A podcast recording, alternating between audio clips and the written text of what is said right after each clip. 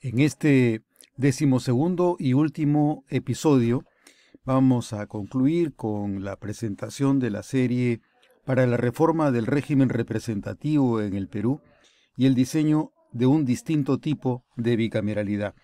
A lo largo de los primeros eh, 11 episodios se ha ido presentando la diversidad de componentes que permitirían contar con un sistema representativo probablemente más eficiente que el que actualmente tenemos, siempre y cuando exista eh, voluntad, capacidad de dirección y la urgencia, el sentido de urgencia para modificar lo que actualmente recibe la población como parte de un sistema representativo insatisfactorio.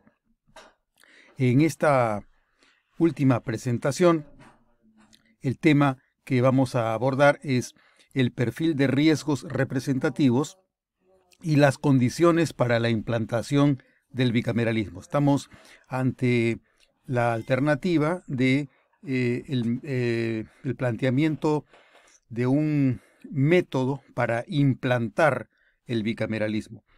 En este mismo episodio vamos a revisar la corrección de ineficiencias representativas que es necesario tener claras antes del bicameralismo y así como el control de riesgos durante su implantación. Se ha señalado la conveniencia estratégica de la bicameralidad a partir de criterios como las funciones estatales del sistema representativo que no se atienden en el régimen unicameral. Son espacios que no han sido pensados como parte de las funciones o de los servicios que puede prestar el sistema parlamentario peruano. Entre estas funciones podemos mencionar eh, la inexistencia del planeamiento prospectivo y priorizado de políticas, planes y programas legislativos. La fijación de estándares de calidad legislativa no existen. La evaluación del impacto social y de la vigencia de la legislación. No hay evaluación ni medición del impacto de los productos organizacionales. Eh, tampoco se cuenta con la homogenización y estandarización de la legislación regional y municipal. Tampoco se cuenta con el seguimiento de ejecución del presupuesto nacional. Igualmente no se cuenta con el monitoreo de la jurisprudencia normativa de la Corte Suprema y del Tribunal Constitucional. Y por último, aunque esporádicamente no existe como una función de carácter permanente, la depuración continua, la simplificación y la codificación de la legislación vigente. La distribución asimétrica de funciones entre las dos cámaras permite concentrar especialidades incumplidas en el régimen unicameral.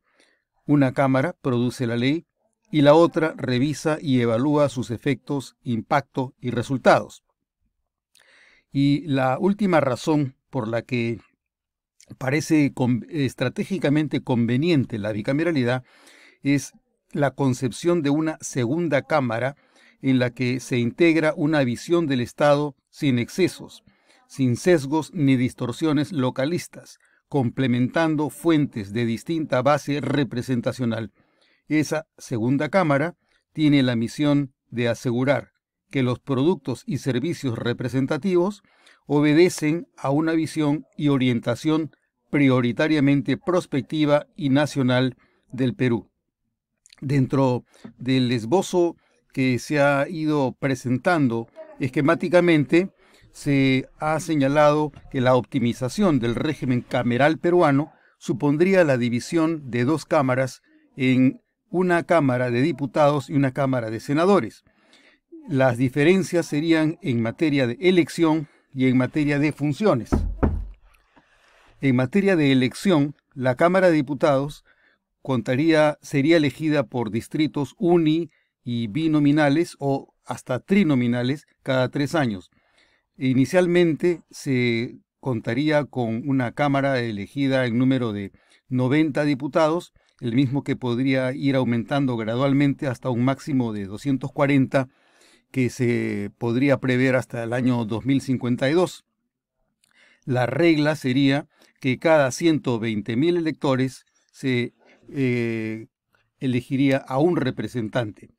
La ley orgánica regularía la progresión periódica hasta alcanzar este tipo de índice de representación.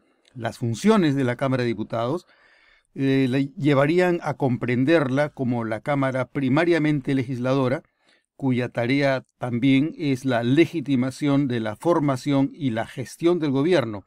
la Cámara de Diputados sería la responsable de interpelar y de censurar a los ministros. Además, cumpliría la función de controlar el uso de los decretos de urgencia por el gobierno y se concebiría que la disolución de la Cámara de Diputados se produciría únicamente si es que la Cámara de Diputados censura a dos gabinetes. No se consideraría como causal válida para la disolución que la Cámara de Diputados rechace dos cuestiones de confianza de dos gabinetes a iniciativa del gabinete ministerial. Por otro lado, el Senado sería elegido en elección territorial en distrito único o pluriregional por un periodo de cinco años. Se integraría a representantes orgánicos de minorías étnicas y gremios a través del Consejo de Coordinación Regional. Inicialmente se podría prever que el Senado tendría 30 integrantes con un máximo de 60 y las funciones que se ha esbozado como eh, propias del Senado sería la participación en el diseño, plan y programación prospectiva de la agenda de los contenidos legislativos, prioridades y estándares de calidad de los contenidos legislativos. La Cámara se convertiría, la Cámara de Senadores se convertiría en una legisladora subsidiaria. Se le responsabilizaría también de la dirección del proceso de codificación normativa vigente, de la revisión de la legislación no aprobada con mayoría absoluta en la Cámara de Diputados. La revisión del Senado comprendería solo la casación según priorización y estándares de contenido y de calidad programados. Se encargaría igualmente de controlar los decretos legislativos y los tratados ejecutivos. Otra responsabilidad del Senado sería la evaluación del impacto social de la legislación estratégica, del monitoreo de la ejecución legislativa y la jurisprudencia del Tribunal Constitucional y de la Corte Suprema, así como la supervisión de la legislación regional y municipal. Y por último, el seguimiento de la ejecución presupuestal.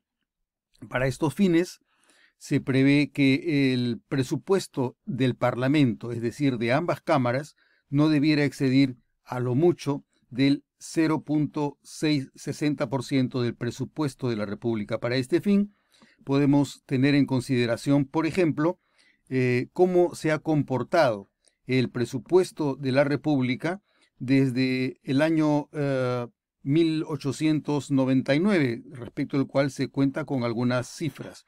En ese entonces regía la constitución del año 1860.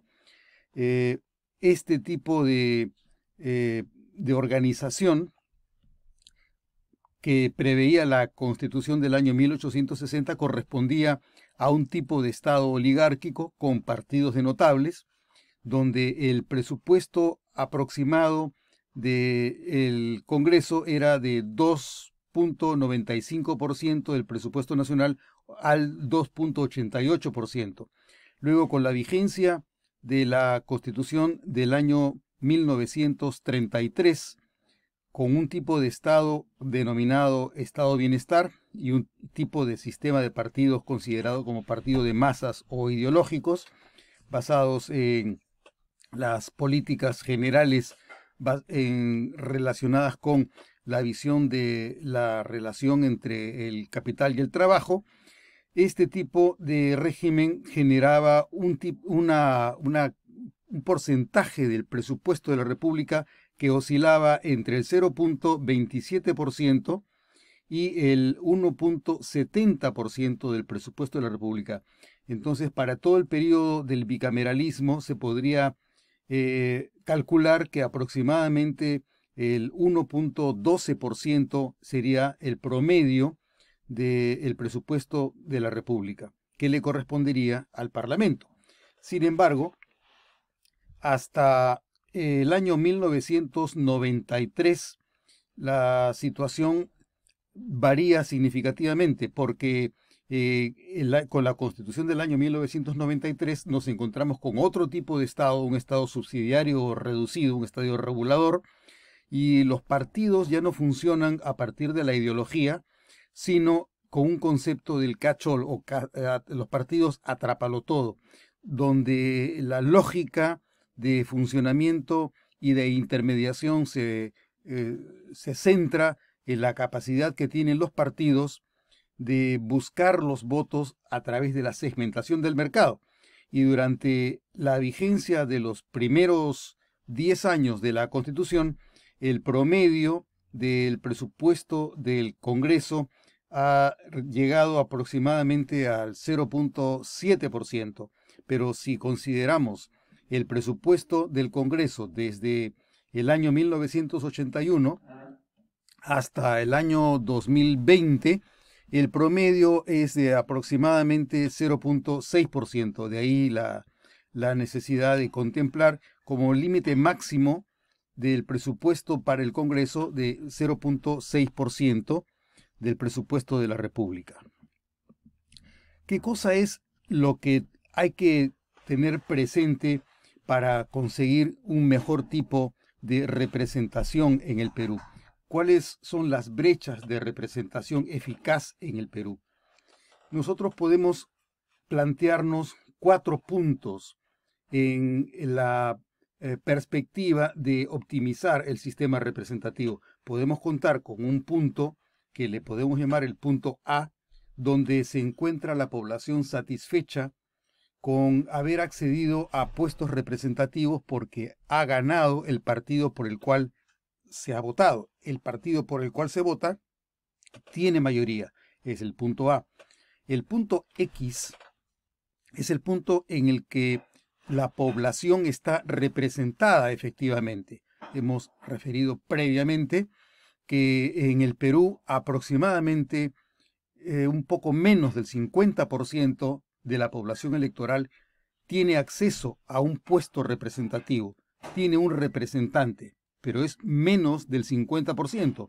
El otro 50% de la población carece de representación dentro de la Asamblea eh, Nacional.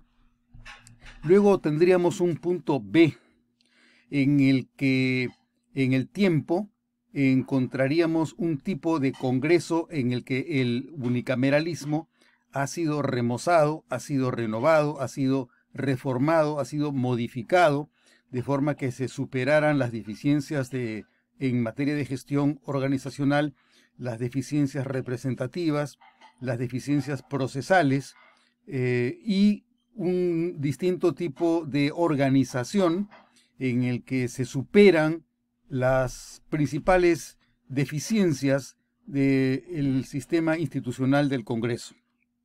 Finalmente, un punto C, en el que llegamos al sistema bicameral con la adopción de las distintas funciones y responsabilidades que hemos detectado que no se cumplen dentro del sistema unicameral.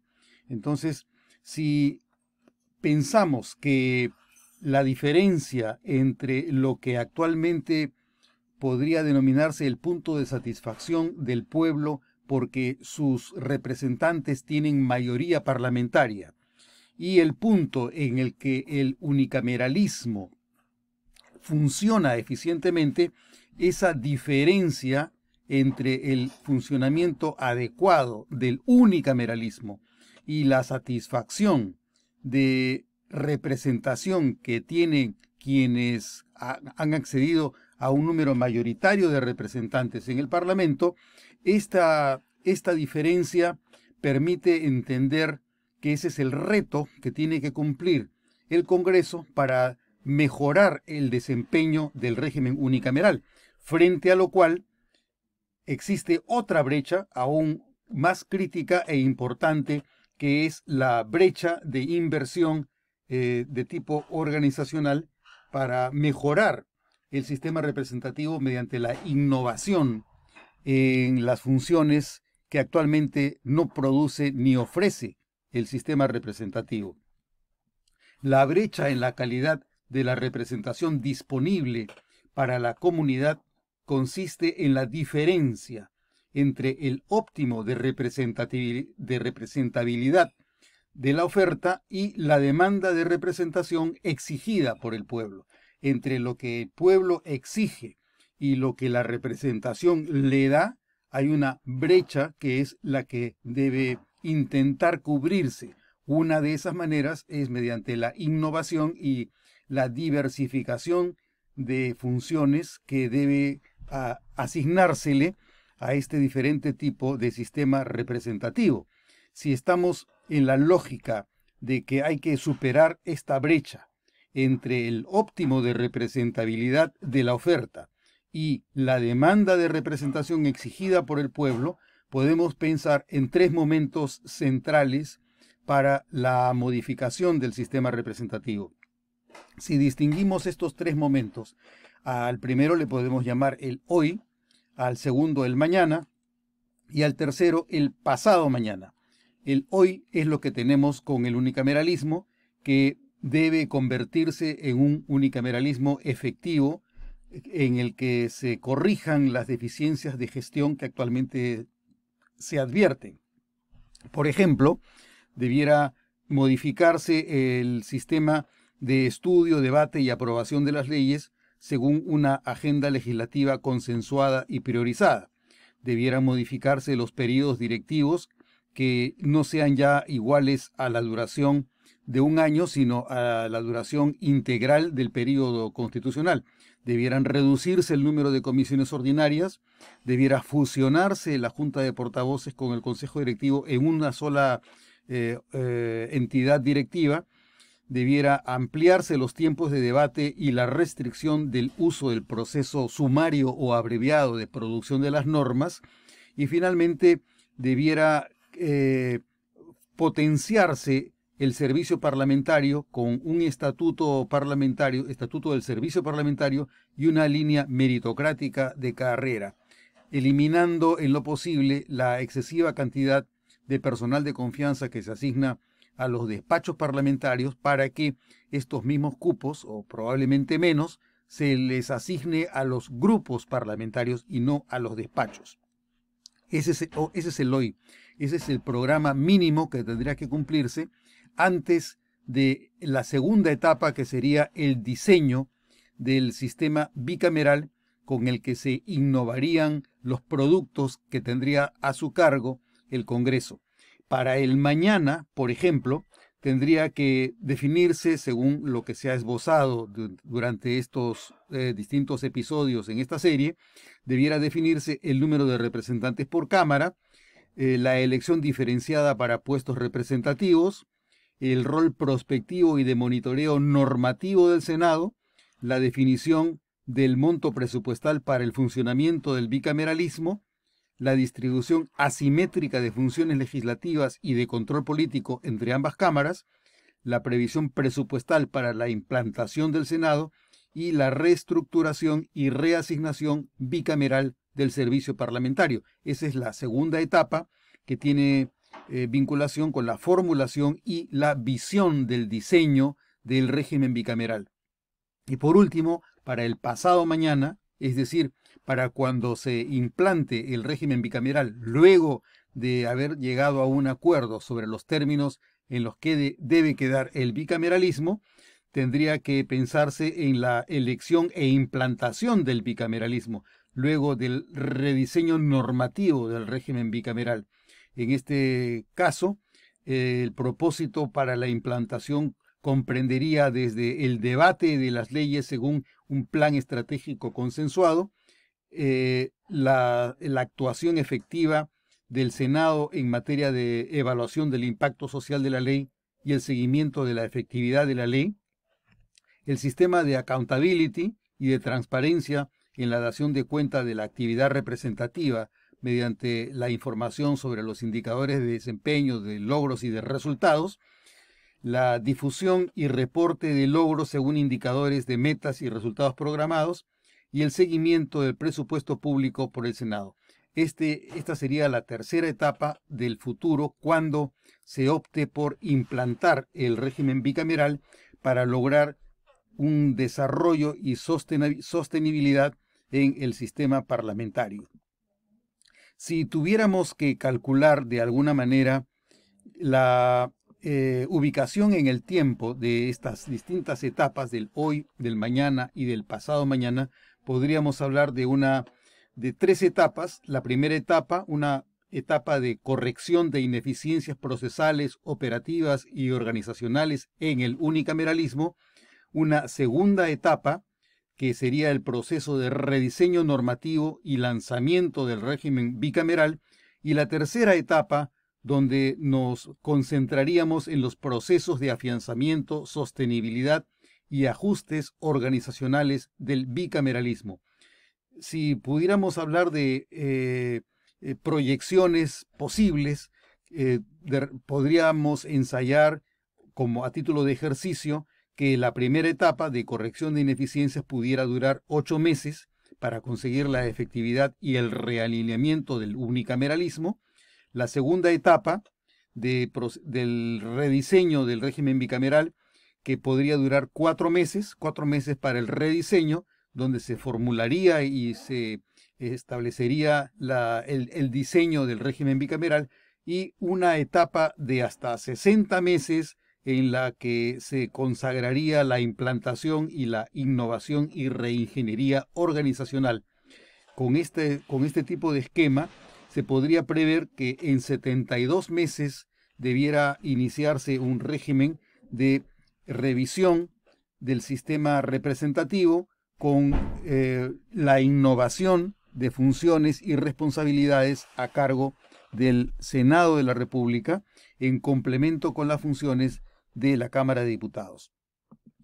Para advertir cómo se produciría este, esta implantación, sería necesario tener presente cuáles son los eh, riesgos estratégicos más importantes que podrían limitar o impedir el efectivo funcionamiento de este nuevo tipo de sistema representativo. Los diferentes tipos de desvíos y de riesgos estratégicos podemos clasificarlos en tres. Los desvíos y riesgos representativos, los desvíos y riesgos competenciales y los desvíos y riesgos en materia de gestión organizacional. Los desvíos y riesgos estratégicos de carácter representativo consistirían en el mantenimiento de niveles graves de exclusión representativa, y la ausencia de medidas compensatorias de participación del pueblo, dado que la representación absoluta probablemente no sea posible y siempre prevalezcan algunos niveles de exclusión de la representación, aun cuando no debiéramos reproducir las características actuales en las que más del 50% de la población no queda representada en el Congreso. Los desvíos y riesgos de naturaleza competencial comprenden las ineptitudes funcionales de quienes asumen puestos representativos en el Congreso, la cultura populista con la que se opera el sistema y las manifestaciones de inconducta ética. Por último, los desvíos y riesgos estratégicos en materia de gestión organizacional consisten fundamentalmente en la acción sin planeamiento y el mantenimiento de patrones de ineficiencia organizacional. El propósito de, estar alertas sobre los desvíos y los riesgos consiste en la identificación de, las, de, los, eh, de los problemas que se van presentando durante el proceso de implantación. Si el sistema se lanza y comienza la función representativa, podemos advertir que se pueden presentar dos variables, la del desempeño y la del riesgo. Ya hemos señalado cuáles son los riesgos. El desempeño supondría una línea en la que se trata de alcanzar las metas representativas y estas metas deben ser cumplidas dentro de un rango aceptable de desempeño, que podríamos llamar el rango comprendido entre los puntos alfa y beta. Si el Congreso se propone alcanzar la meta A, pero durante el curso de la implantación notamos que se llega al punto B y el punto B está ubicado dentro del rango aceptable de desempeño entre los puntos alfa y beta, podríamos entender que por lo menos se ha empezado a cumplir aun cuando no se alcanza la meta óptima, que supondría el llegar a niveles altos de funcionamiento del régimen bicameral. Entonces, tenemos en esta gráfica sobre el riesgo que es capaz de asumir el régimen representativo, tenemos una manera de ir midiendo a dónde nos encontramos respecto de la asunción de riesgos para alcanzar las metas de representación. En el siguiente aspecto que hay que tener presente es cómo funcionan los riesgos en materia de su probabilidad y en materia de su impacto. Los riesgos tienen niveles. Los niveles se miden en función de la probabilidad o de la posibilidad de que ocurra un riesgo como los mencionados, que son los competenciales, los representativos y los de gestión organizacional. Y estos, eh, estos riesgos que pueden ser, eh, es que es posible que ocurran, tienen un nivel de impacto.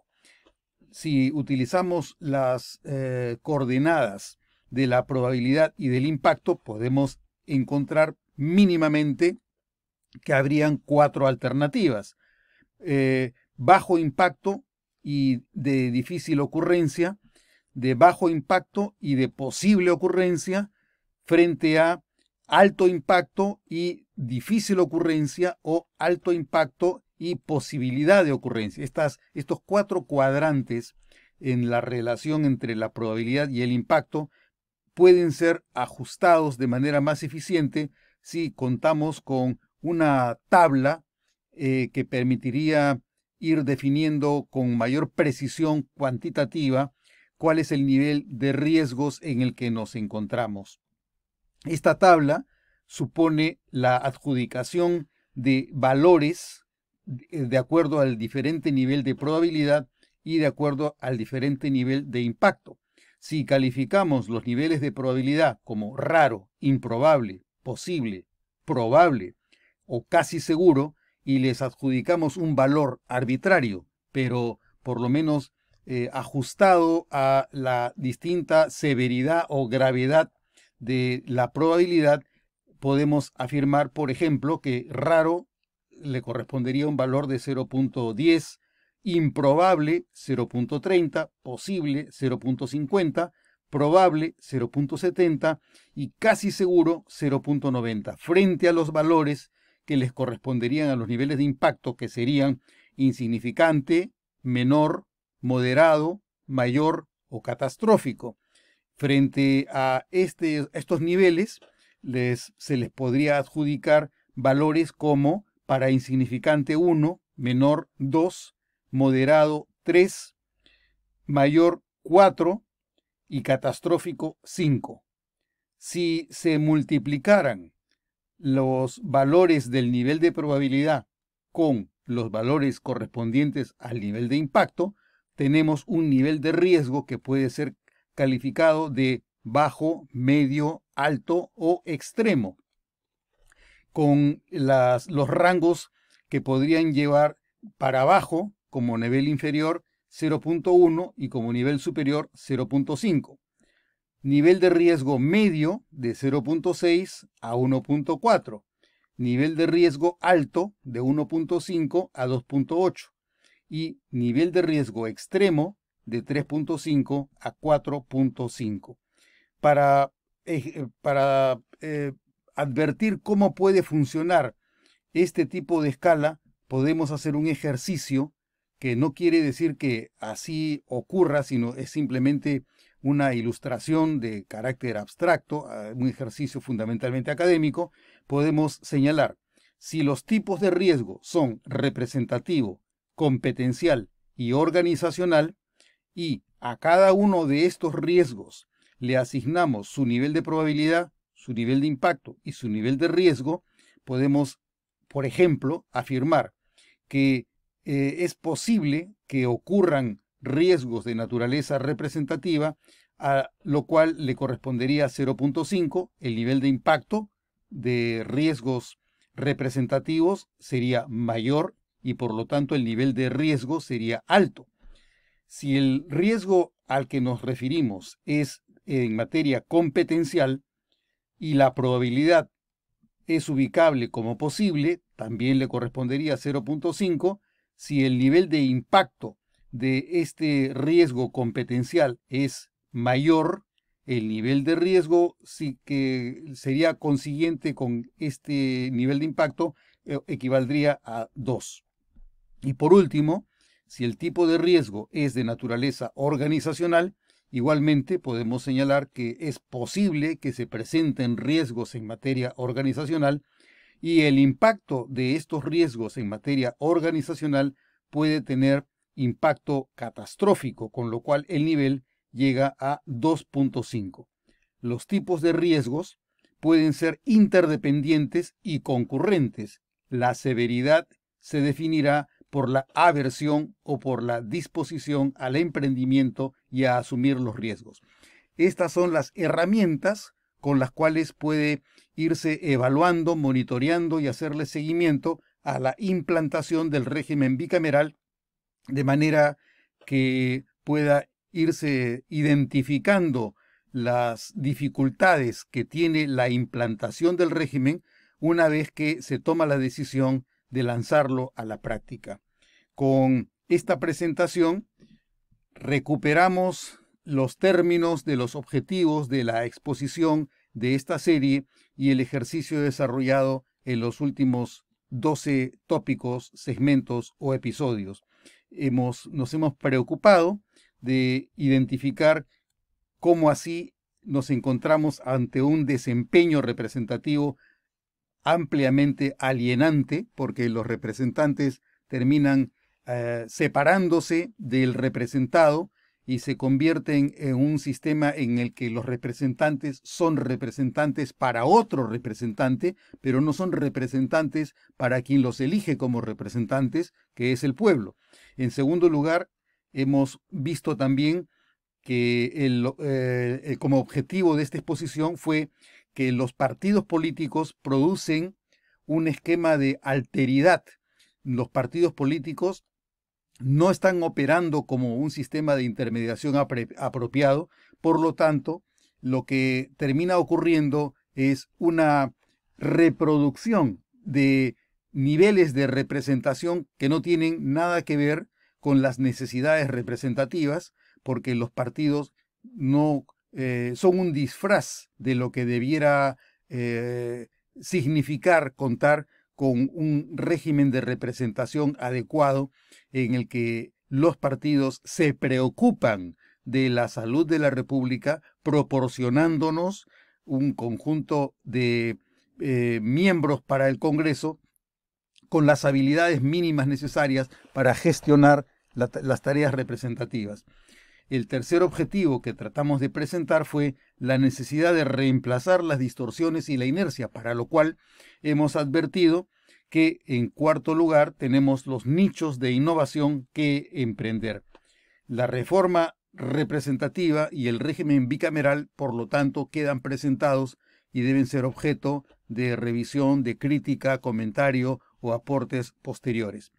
Con esto doy por concluida la presentación de la serie para la reforma del régimen representativo en el Perú y el diseño de un distinto tipo de bicameralidad. Muchas gracias.